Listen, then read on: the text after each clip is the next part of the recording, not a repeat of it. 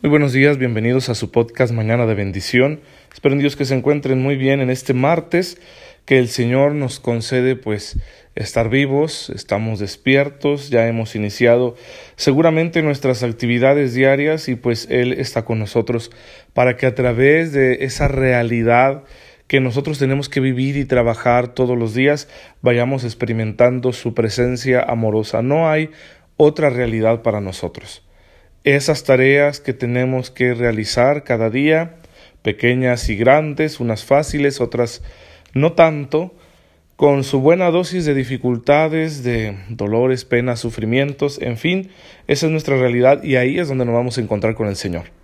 No en un mundo fantasioso, no en una experiencia eh, histérica, ¿verdad? De salir de nosotros mismos y, no sé, alucinar, no, no, nada de eso el Señor está ahí presente en las cosas más sencillas y cotidianas. Debemos de aprender a reconocerlo ahí con nosotros a través de la fe. Y es una presencia dinámica porque Jesús no está ahí nada más como acompañando, sí, o como viendo a ver qué hacemos, no, está ahí porque nos está ayudando, nos está fortaleciendo, está poniendo su hombro para que junto con el nuestro se vaya realizando el trabajo que Él quiere. Y el trabajo que Él quiere es que hagamos bien las cosas, para santificarnos y para anunciar con nuestra manera de proceder el reino de los cielos. Así que no perdamos eso de vista porque tendremos que realizar bastantes cosas eh, y algunas no van a ser agradables, pueden ser fastidiosas, pero en ellas debemos manifestar al mundo la presencia de Dios. Y Él está con nosotros para que sea más fácil realizar esto. Nos ayuda con su gracia. Por ejemplo, hoy voy a realizar unos trámites y no sé ustedes, a mí no me gusta, no me gusta ir a las oficinas de gobierno, a la cuestión de papeles, eh, si me siento desorientado en ese mundo y luego pregunto y una persona me dice una cosa y otra persona me dice otra y bueno, es una confusión. Pero ciertamente, pues esa es mi realidad hoy, es lo que tengo que hacer el día de hoy. Así que hay que hacerlo de la mejor manera, sabiendo que el Señor me acompaña para que juntos realicemos esto y no solo lo hagamos bien, sino que le demos un valor sobrenatural. Es decir, haciendo bien esto, yo me santifico y doy testimonio de su amor por las personas. Bueno, vamos a hablar de nuestra catequesis. Y hemos empezado ya el tema de la Iglesia, que es un tema muy interesante. Eh, el Concilio Vaticano II, que es la vamos a decirlo así, la última reunión eh, de obispos presididos por el Papa que se ha congregado para establecer la manera en que la Iglesia va a seguir realizando su misión. Su misión es la misma, pero hay que establecer quizá una nueva manera para acercarnos al mundo que está siempre cambiando y se encuentra en nuevas condiciones. Creo que ese fue el objetivo del Concilio Vaticano II. Si tenemos un tesoro, ya lo conocemos, sabemos en qué consiste, es el Evangelio de Jesucristo. Pero ¿cómo hemos de llevarlo ahora a este mundo que ha cambiado tanto? Creo que esa fue la intención del Concilio Vaticano II, que se reunió de 1962 a 1965 en la Ciudad del Vaticano en Roma, presidido por el Papa San Juan XXIII eh, en sus inicios. Luego fallece cuando aún no está concluido el concilio y le toca terminarlo a el Beato Pablo VI. Bien, el concilio dice acerca de la iglesia que la iglesia es comunión. Sí, es una antigua expresión para designar la realidad teológica que vivimos los que creemos en Cristo. Vivimos en comunión. En primer lugar, la iglesia está en comunión con la Santísima Trinidad. Padre, Hijo y Espíritu Santo, la Santísima Trinidad, son la esencia del mensaje cristiano, pero son también el agente Vamos, Dios uno y trino es el agente, es el que construye la iglesia, es el que ha querido que exista la iglesia, es el que le da el ser a la iglesia. Es cierto que esta comunión con la Santísima Trinidad aún no se consuma, se va perfeccionando cada vez más. Pero también la iglesia es comunión de los hombres entre sí. Dios nos quiere unidos a Él, pero no solos.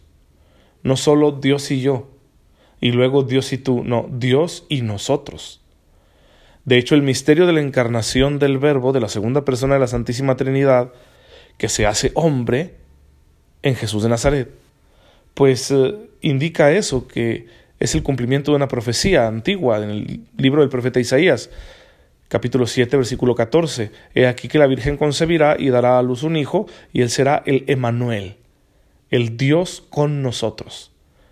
Si la salvación no se realiza solo en una relación entre Dios y el individuo, sino entre Dios y toda la familia humana. La iglesia, que es un instrumento de salvación querido, instituido por Dios, pues entonces debe construir también esa comunión entre los hombres.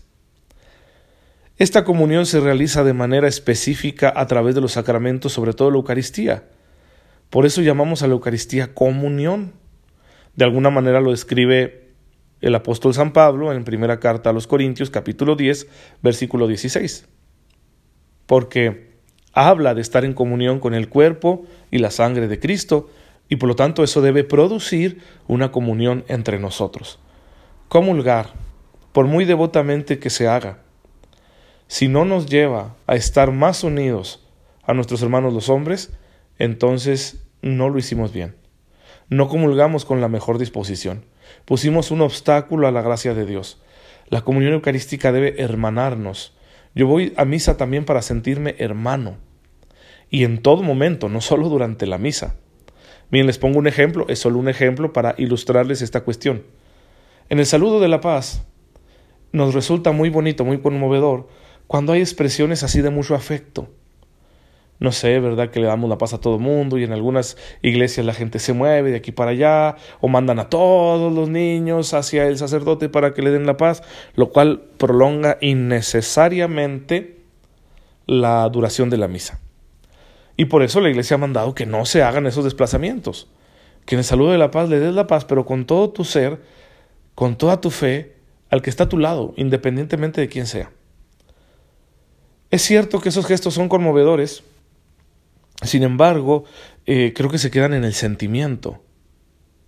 Cuando yo salgo de la iglesia, terminada la Santa Misa, ¿realmente me siento hermano de los demás? ¿Realmente salgo dispuesto a servir? ¿Realmente muero de ganas de estrechar la mano de todos y preguntar y ver cómo están y compartir la vida con ellos? ¿O lo que quiero es ya irme a mi casa a encerrarme en mis cosas? Porque buscar tanta efusividad en el saludo de la paz, pero luego no llevar la paz con mis actitudes de comunión a mis hermanos es una contradicción. Debemos dejar que Jesús actúe con su gracia, su poder, cuando lo recibimos en comunión, cuando lo adoramos en la Eucaristía, para que Él transforme también esa realidad de nuestro ser y nos ayude a vivir nuestras relaciones interpersonales cristianamente, con caridad, buscando hacer el bien a los demás y no encerrarnos en un egoísmo estéril. Bueno, si la iglesia es comunión y nosotros somos parte de la iglesia, hay que estar en comunión no solo con lo divino, sino también con lo humano, es decir, con nuestros hermanos, con el prójimo, con quien sea que nos rodee. Y por supuesto, esta comunión se va realizando a través de la oración. Por eso la iglesia es el espacio para la oración.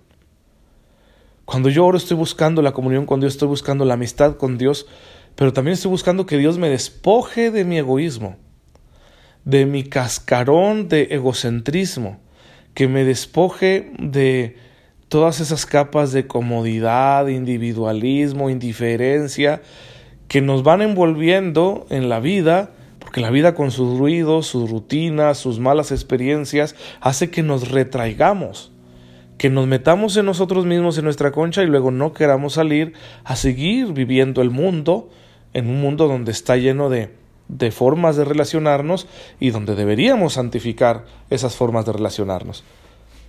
Entonces en la oración el Señor me despoja de eso. Es como, como un cincel divino en la oración que va penetrando en esa dureza de mi corazón para romper esas capas y dejar que vuelvan a ser el corazón de carne, un corazón que siente, que se deja conmover, que se deja herir por la situación de los demás y que bueno, se siente impulsado para salir a servir y ayudar. La iglesia también es ese espacio de oración, un espacio para encontrarnos con el Señor. Por eso los lugares físicos donde le damos culto a Dios, lo que la iglesia llama los espacios celebrativos, es decir, nuestros templos, nuestras iglesias, capillas, oratorios, deben mostrar esa comunión con Dios, deben invitarnos a la comunión con Dios, sobre todo cuando está ahí un sagrario donde Jesús está presente realmente en la Eucaristía que se reserva ahí. Y por lo tanto nosotros debemos vivir nuestros momentos, el tiempo que pasamos ahí en estos lugares celebrativos, vivirlos de la mejor manera, con actitud de devoción, de respeto, de reverencia, porque son espacios creados para la oración. Así que ojalá que puedas vivirlo así cuando vayas a la iglesia y no entorpecer la vida de oración que debe darse ahí, pues con ruidos, pláticas, etcétera. ¿Sí? Em, tú, vas a misa y después de misa deberíamos todos, ¿verdad? Pero no todos, sin embargo, siempre hay gente que se queda a orar, se queda a agradecer, se queda a hablar con Dios y seguramente hay cosas muy importantes que lleva en su corazón. Y tú y yo a veces obstaculizamos esa unión con Dios con nuestro ruido, porque yo me quedo ahí en la cháchara, ¿verdad? Platicando, haciendo cosas que no, sí, contestando el teléfono, qué desfachatez. Bien, si la iglesia es un espacio para la oración, y los lugares celebrativos de la iglesia deben ser reflejo de ese espacio de oración, entonces respetemos. Dejemos que sea la presencia divina la que se manifieste en el orden, el silencio y la belleza para que toque los corazones de aquellos que han ido ahí a orar, a buscar esa amistad con Dios. Y bueno, tú y yo, pues no estorbemos, y no solo no estorbemos, sintámonos invitados a establecer también esa comunión con Dios. Es decir, vengo aquí a adorarte, Señor. Estoy buscando, quiero estar unido a ti porque sin ti mi vida pierde sentido. ¿Y qué voy a hacer? Me voy a extraviar, voy a hacer lo que no quiero, voy a sufrir innecesariamente, etcétera. Bien, estas enseñanzas, queridos hermanos, sobre la Iglesia como misterio de comunión, las podemos encontrar en el Catecismo de la Iglesia Católica números 2655, 2672 y 2790. Léanlos, vayan al libro gordo del catecismo, todos debemos tenerlo, cuesta como 100 pesos, lo encuentras en una librería católica cómpratelo para que lo tengas ahí de consulta y cuando yo te dé un número aquí en el podcast, pues que puedas ir y revisar y ver por ti mismo. Seguramente aprenderás muchas más cosas de las que yo te estoy comunicando, transmitiendo en este sencillo medio que tenemos para profundizar en nuestra fe. Bien, ese es el misterio de la iglesia, la esencia de la iglesia ya la hemos descrito en el episodio pasado y en el de hoy. Mañana, si Dios quiere, empezaremos a hablar de la misión de la iglesia ok, ¿qué hace la iglesia? ¿Para qué existe? ¿Cuál es su trabajo? Cosa que a veces no entendemos bien y por eso pensamos muchas cosas de la iglesia, pero mañana vamos a profundizar en su misión, en el quehacer de la iglesia. Hoy quedémonos con esto, la iglesia es misterio de comunión, nos ayuda a estar en comunión con Dios, con la Santísima Trinidad, a estar en comunión con los demás, como ya lo he explicado, pero también la cereza del pastel, estar en comunión conmigo mismo. En la iglesia yo puedo aprender quién soy realmente. En la iglesia puedo crecer, desarrollarme, descubrir nuevas cosas de mí. Y eso me ayudará a conocerme mejor y conociéndome mejor, me será más fácil conocer a Dios y también cumplir su voluntad. El autoconocimiento es una gracia de Dios que viene del Espíritu Santo.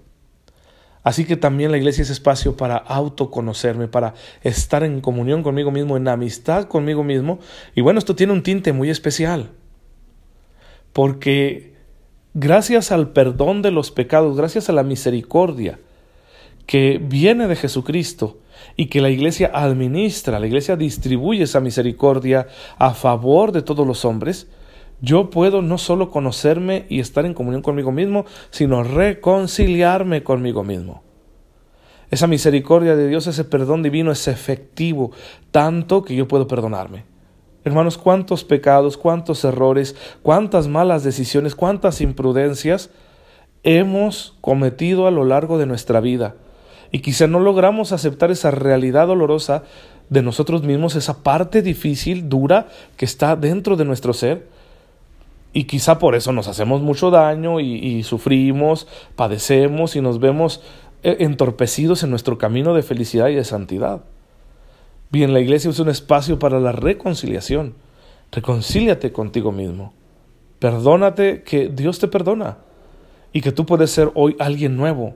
Puedes crecer y transformarte en una persona que jamás habrías pensado ser. un santo.